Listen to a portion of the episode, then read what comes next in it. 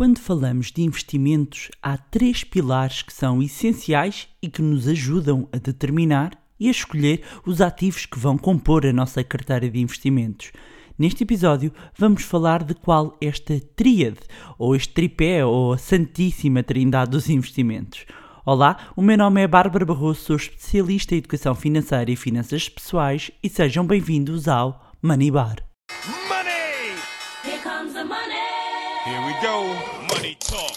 Here comes the money. Money, money, money, Dollar, dollar. Dollar, dollar.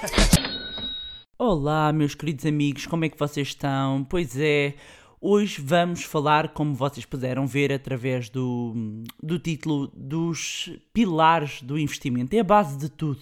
E, e, no fundo, compreender estes conceitos é essencial para conseguirem investir melhor e de acordo com o vosso perfil de risco e também de acordo com os vossos objetivos. Então, qual é, afinal, a santíssima trindade dos investimentos? Falamos de risco, rentabilidade e liquidez. Esta é a tríade dos investimentos. Então vamos começar pelo pilar que todos os investidores tendem a olhar primeiro, ou mesmo a procurar em primeiro lugar. E qual é? A rentabilidade. É importante percebermos primeiro cada um dos conceitos uh, antes de compreendermos, digamos, a correlação e a ligação entre os três. Portanto, a rentabilidade é o conceito mais fácil de, de, entender. No fundo, é o retorno que um determinado investimento nos pode oferecer num determinado período. Por norma, a rentabilidade é apresentada uh, com base num retorno em percentagem uh, e numa base anual. Por exemplo, o investimento tem um retorno de 10% ao ano, significa que investindo 1000 euros, ao final, ao final do ano terão 1100 euros.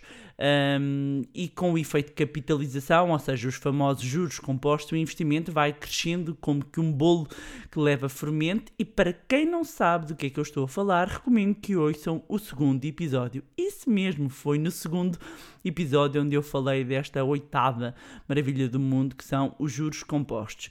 Para quem já ouviu e, e, pelas, pelas dúvidas que por vezes surgem, eu recomendo que ouçam novamente com papel, com caneta, porque realmente é transformador e às vezes é um conceito tão tão diferente para algumas pessoas que é necessário que nós vamos ouvir novamente e tirar apontamentos para compreendermos e interiorizarmos melhor. Ah, e antes que comecem a perguntar sobre o exemplo que acima de tudo serve para vocês compreenderem e a perguntar então, mas onde é que, onde é que há a rentabilidade de 10%? Primeiro, uh, isso é a vossa iliteracia financeira e com a mente da pobreza a falar e uh, para isso também há toda uma saga de episódios do Money Bar e digamos que eu posso prescrever o episódio 12 e o episódio 19 que ajudam a curar essa maleita que é um, a mentalidade pobre para pessoas que se calhar chegaram agora, estão a ficar um bocado horrorizadas com esta forma. Get used, baby, get used, porque acima de tudo a grande transformação a nível de uh, eh, um, inteligência financeira começa exatamente na nossa mente. E, e para que saibam, sim, há. Uh, há uh, rentabilidades deste género. Aliás, já, já mencionei noutros episódios, uh, em workshops e também formações, uh, formações que, que, dei e que dou. mas antes que se ponham a perguntar qual é, mas qual é, um, já sabem, meus amigos, que eu resultado gelatina em que é só juntar a água, não há ok? E, e, se chegam até este episódio e, e, e, se têm acompanhado, já nem devia surgir esse tipo de pergunta, não é? E como eu digo, para quem chegou agora, fica a saber que a educação e a inteligência financeira, educação financeira e inteligência financeira serve para aprendermos a gerir o nosso dinheiro e a termos o conhecimento necessário para escolhermos as melhores opções que são para nós, ok? Já tinham saudades do chicote, é? Pois é, quando falamos, meus amigos, de rentabilidade e saem perguntas de quem quer caminhos e soluções fáceis, bam, dispara logo. Um, e acima de tudo é como eu costumo dizer, é preciso saber fazer as perguntas uh, certas. Fazer as perguntas certas é tão importante como compreender esta tríade. Um, aliás, uh, sendo sérios e verdadeiro, uh, verdadeiros com, convosco próprios, saberem investir de acordo com o vosso perfil de risco e não com o perfil de risco do amigo, hum, se calhar até chegam realmente à conclusão que o retorno, do, a expectativa de retorno de 10% podem mesmo ser uma miragem para vocês, ok? Porque de acordo com o vosso per- perfil de risco, uh, que está correlacionado com, com esta tríade e com este tripé, é colocado de lado ou mesmo é afastado essa possibilidade e vocês já vão perceber porquê. Portanto, há pessoas que estão a ouvir uh, e, e eu estou aqui, obviamente, a exagerar e a, a- a caricaturar, porque isto muitas vezes tem a ver com o nível de iliteracia financeira das pessoas, não é? Uh, quando perguntam, ah, mas estes retornos de, de 10% existem, um, o que eu vos estou aqui a dizer é que sim, existem. Uh, para quem chega agora, eu recomendo que ouçam os episódios desde o início. Eu recomendo que frequentem workshops e formações nossas onde vamos mais a fundo. Mas exatamente aqui, este podcast que é gratuito, eu faço com todo o cuidado e é gratuito, está disponível. É o meu contributo de literacia financeira, de educação financeira uh, para, para, de língua portuguesa para os portugueses, de acordo com a realidade portuguesa, uh, que é algo que eu trabalho há mais de 15 anos.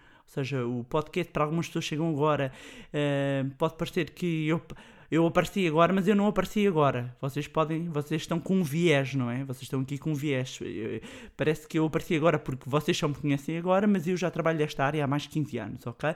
Portanto, Voltando aqui, isto para dizer que os 10%, ou seja, rentabilidades ou produtos que possam vir a dar, produtos ativos que possam vir a dar rentabilidades desta, podem estar afastados da vossa realidade por causa do vosso perfil de risco e por causa de outros pontos desta tríade. Ok? Portanto, meus amigos, este episódio é super, super importante.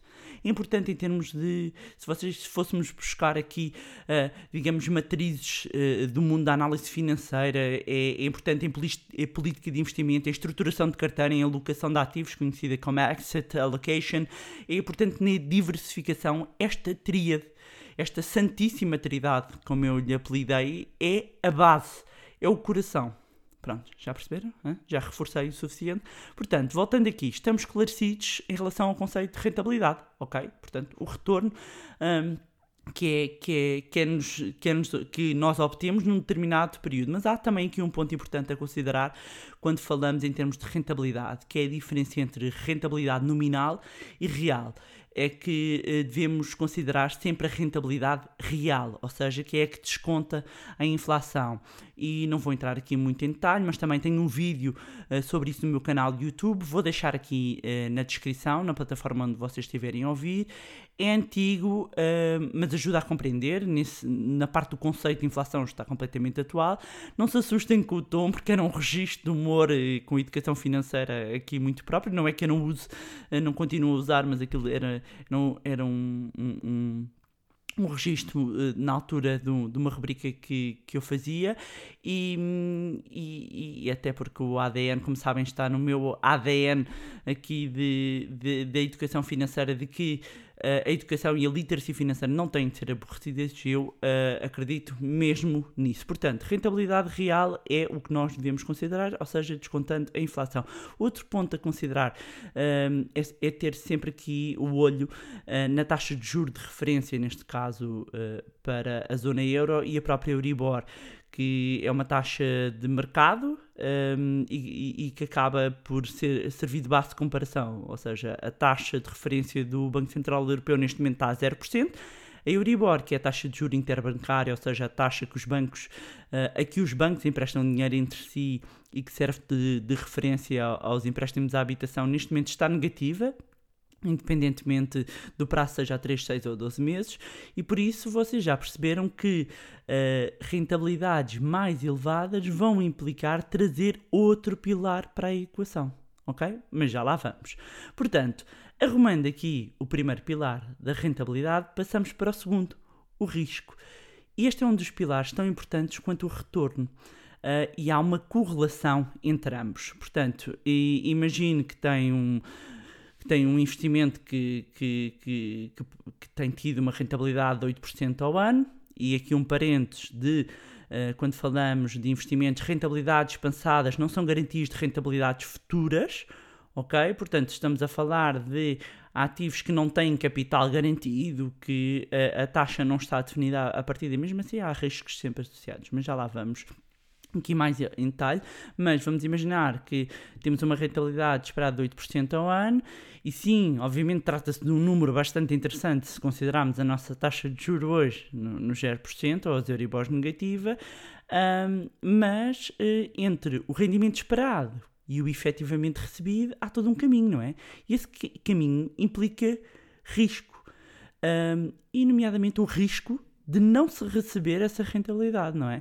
E, e, portanto há esta correlação, ele está diretamente relacionado risco-rentabilidade, aliás muitas vezes é referido como um binómio risco-rentabilidade, e quanto maior eh, o retorno esperado, maior tende a ser também o risco desse investimento. Portanto, quanto maior o risco, maior ahm, tenderá a ser a rentabilidade, quanto menor o risco, menor a, renta, a rentabilidade. E normalmente eu nem vou entrar aqui em- muito em detalhe nesta parte da mesura, a mensuração do, do risco eh, de investimento geralmente é feita pela sua imprevisibilidade, mais objetivamente por quanto varia o retorno do investimento.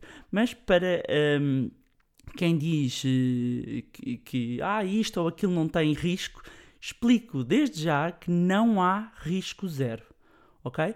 Há mais ou menos risco. E quem está, por exemplo, na indústria dos seguros sabe muito bem disso. Aliás, eh, é uma indústria que vive da gestão do risco. Portanto, meus amigos, acordaram de manhã e estão a tomar risco. Qual risco? O risco de morrer. Ok? Portanto, não há risco zero. Ahm, e, e eu penso agora que estou a pensar, acho que é no episódio 30, se não me engano, em que falei de alguns riscos ah, que existem, por exemplo, ah, relacionados com investir na bolsa, e por isso podem ouvir para sistematizar também aqui algumas ideias. Por fim, para completar o nosso tripé está a liquidez. E a liquidez está relacionada, no fundo, ah, com a velocidade à qual é possível transformar um determinado investimento em dinheiro, dinheiro vivo, dinheiro efetivo no bolso, ok? Cash, cash, ok? Portanto, quanto maior a liquidez, maior a possibilidade que o investidor terá de conseguir resgatar aquele investimento a qualquer momento, ok? Por outro lado, caso o investimento seja ilíquido, o investidor hum, já eh, terá ou, ou- dificuldade em desfazer-se dele, ou, ou, neste caso, dificuldades em transfor- transformá-lo em dinheiro.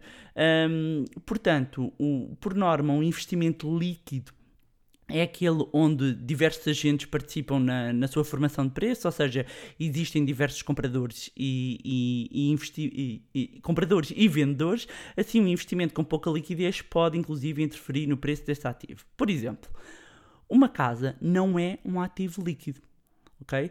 Porquê? Porque não conseguimos transformar em dinheiro em pouco tempo. E pouco tempo são dias, dois, três dias, ok? Ah, mesmo que a pessoa de repente baixe o valor da casa brutalmente para conseguir vender e cá está, já está a interferir, eu para conseguir a, a- a liquidez já vou ter que mexer no preço, ou seja, no retorno, e vocês começam a ver já aqui um bocadinho esta teoria a funcionar, ok? Hum, agora, as ações, por exemplo, já são ativos líquidos, ou seja, temos um mercado que está a funcionar. No entanto, mesmo dentro das ações, há títulos mais líquidos do que outros.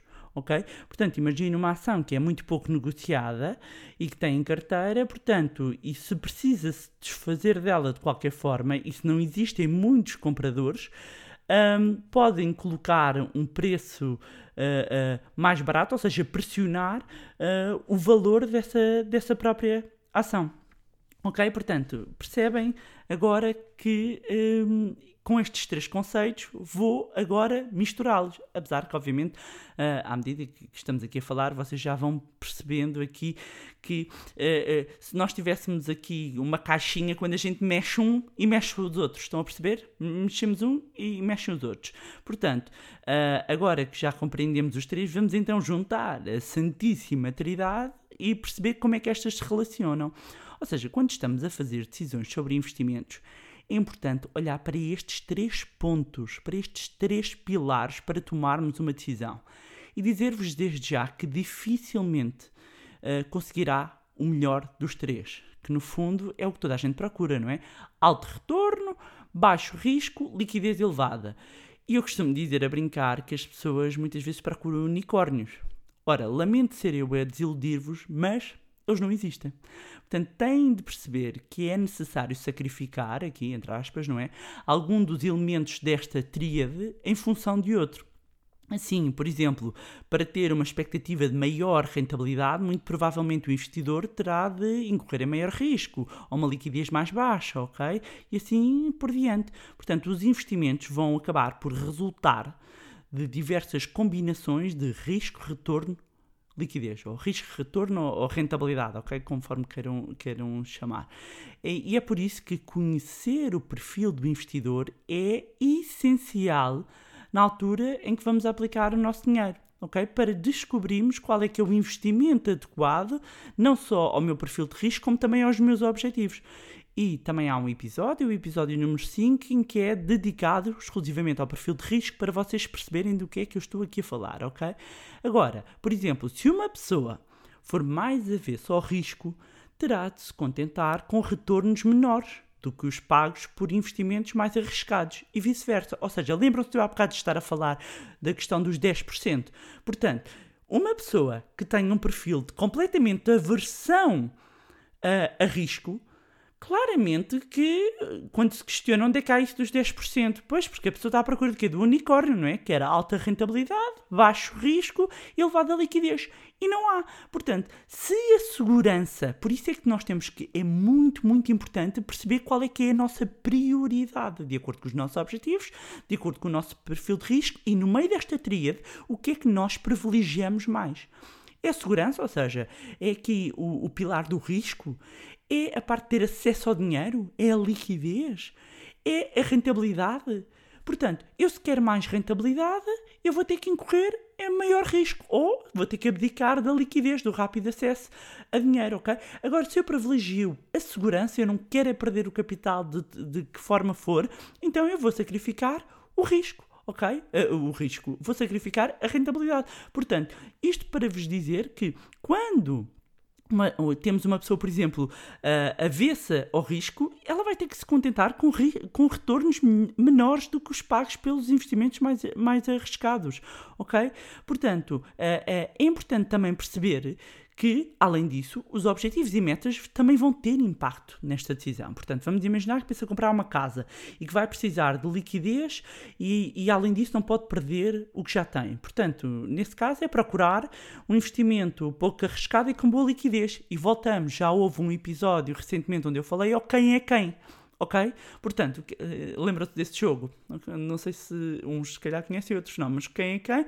Em que basicamente nós tentamos adivinhar, neste caso era adivinhar qual é que era o perfil, uh, qual é que era a pessoa, portanto ia, ah, tem, tem olhos azuis, e portanto baixava-se as carinhas todas que não tinham olhos azuis tem cabelo castanho. Baixava-se todas as carinhas que não tinham cabelo castanho, que é para de repente nós ficarmos ok. Então há de ser um destes. A mesma coisa nos investimentos. Se eu sei o meu perfil, se eu sei o meu objetivo, se eu sei o que é que é prioritário para mim, automaticamente eu começo a excluir determinados ativos, determinados instrumentos e, portanto, vou funilando a minha escolha.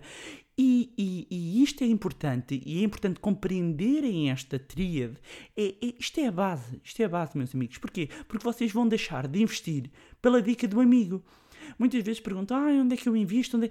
Reparem bem, não só depois a carteira de cada um é diferente, os objetivos de cada um são diferentes, o que se privilegia a determinado momento é completamente diferente, mesmo depois, e, e centrássemos, por exemplo, nas ações depois, uh, determinados setores, determinadas regiões, ou seja, quando nós começamos a entrar de forma mais fina, nós vemos que quando falamos de investimentos e de finanças pessoais, chama-se pessoais exatamente porque é personalizado. É pessoa a pessoa e nenhum de nós é igual, nem nos investimentos, nem nos casais, por muito alinhados, e a minha experiência mostra-me isto, por muito alinhados que tenham, há sempre. Hum, alguém que tem uma maior sensibilidade a um setor, que gosta mais de, de uma área do que de outra. Portanto, no final, as carteiras, os portfólios, como se chamam, não é? A carteira de investimento ou portfólio, uh, se nós formos fiéis e verdadeiros e, e, e, e percebemos exatamente uh, uh, qual é que é a prioridade que damos nesta tríade, qual é que é o nosso perfil de, de investidor, nós vamos chegar a portfólios e carteiras completamente distintas ok? Portanto, estava aqui a falar da questão da, da casa, não é? Uh, mas vamos imaginar que vamos compor uh, uh, um, uma carteira de investimento. O nosso objetivo é a reforma, ok? A reforma. Nesse caso, não vamos se calhar privilegiar a liquidez, porque a reforma está longe, e vamos privilegiar a rentabilidade, e automaticamente não só a rentabilidade, como o próprio risco, ok? Que vem associado. Portanto, é muito importante percebermos isto. E, e quando vamos compor, então, o, nossa carteira de investimentos, é, é essencial nós cumprirmos os princípios da diversificação, irei dedicar, obviamente, também um, um episódio só a isso, um, e, e- e compor a carteira que se adequa, então, um, mais ao nosso perfil. Portanto, o que percebemos eh, muitas vezes e que acaba por acontecer é que muitos dos principiantes, dos investidores principi- principiantes, olham apenas para a rentabilidade do investimento e esquecem-se então dos outros fatores. Ou seja, desconsideram a liquidez e ficam vulneráveis caso precisem de resgatar mais no curto prazo ou em situações de, de emergência.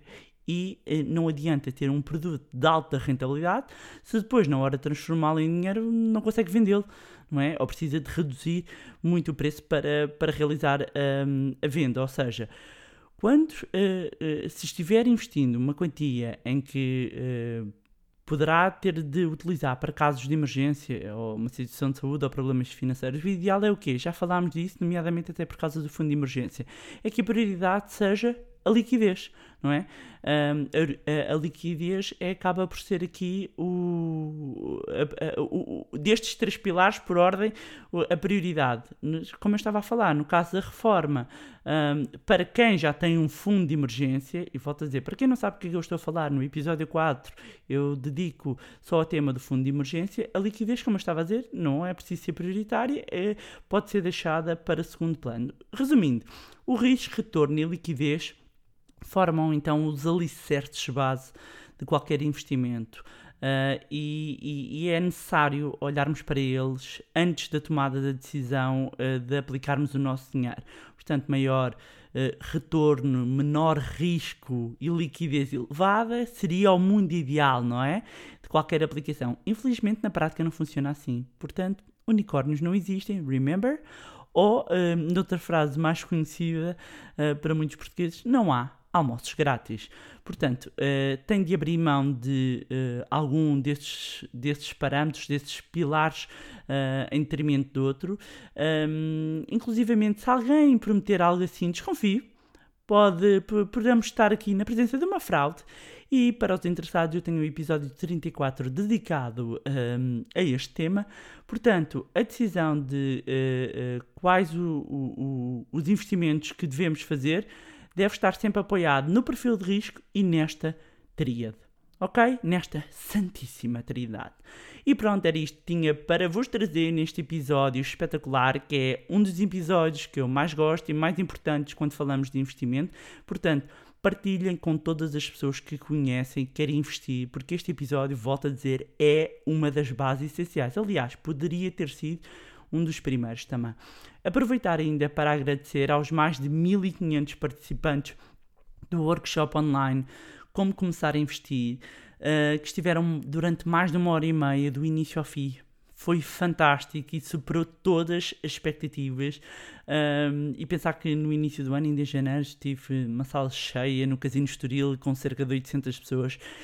E acreditem que ver o salão preto e prata cheio já, já foi arrebatador. Agora, pensar que estiveram o equivalente a dois salões preto e prata a assistir a um workshop sobre finanças pessoais durante a semana, anunciado apenas alguns dois, três dias antes, é simplesmente incrível. E a minha profunda gratidão a todos os que estiveram presentes.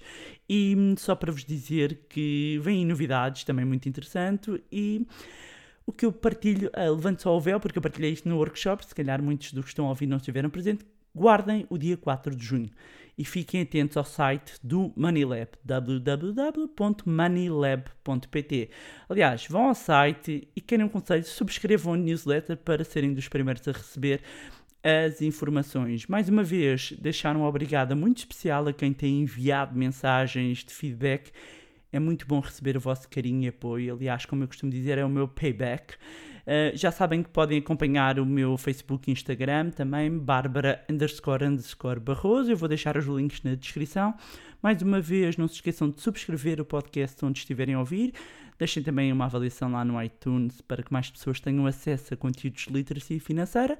Se gostaram do conteúdo e acham que vai ser útil para outras pessoas, partilhem. Quanto a nós, encontramos no próximo Money Bar. Money! Here comes the money. Here we go. Money talk. Here comes the money.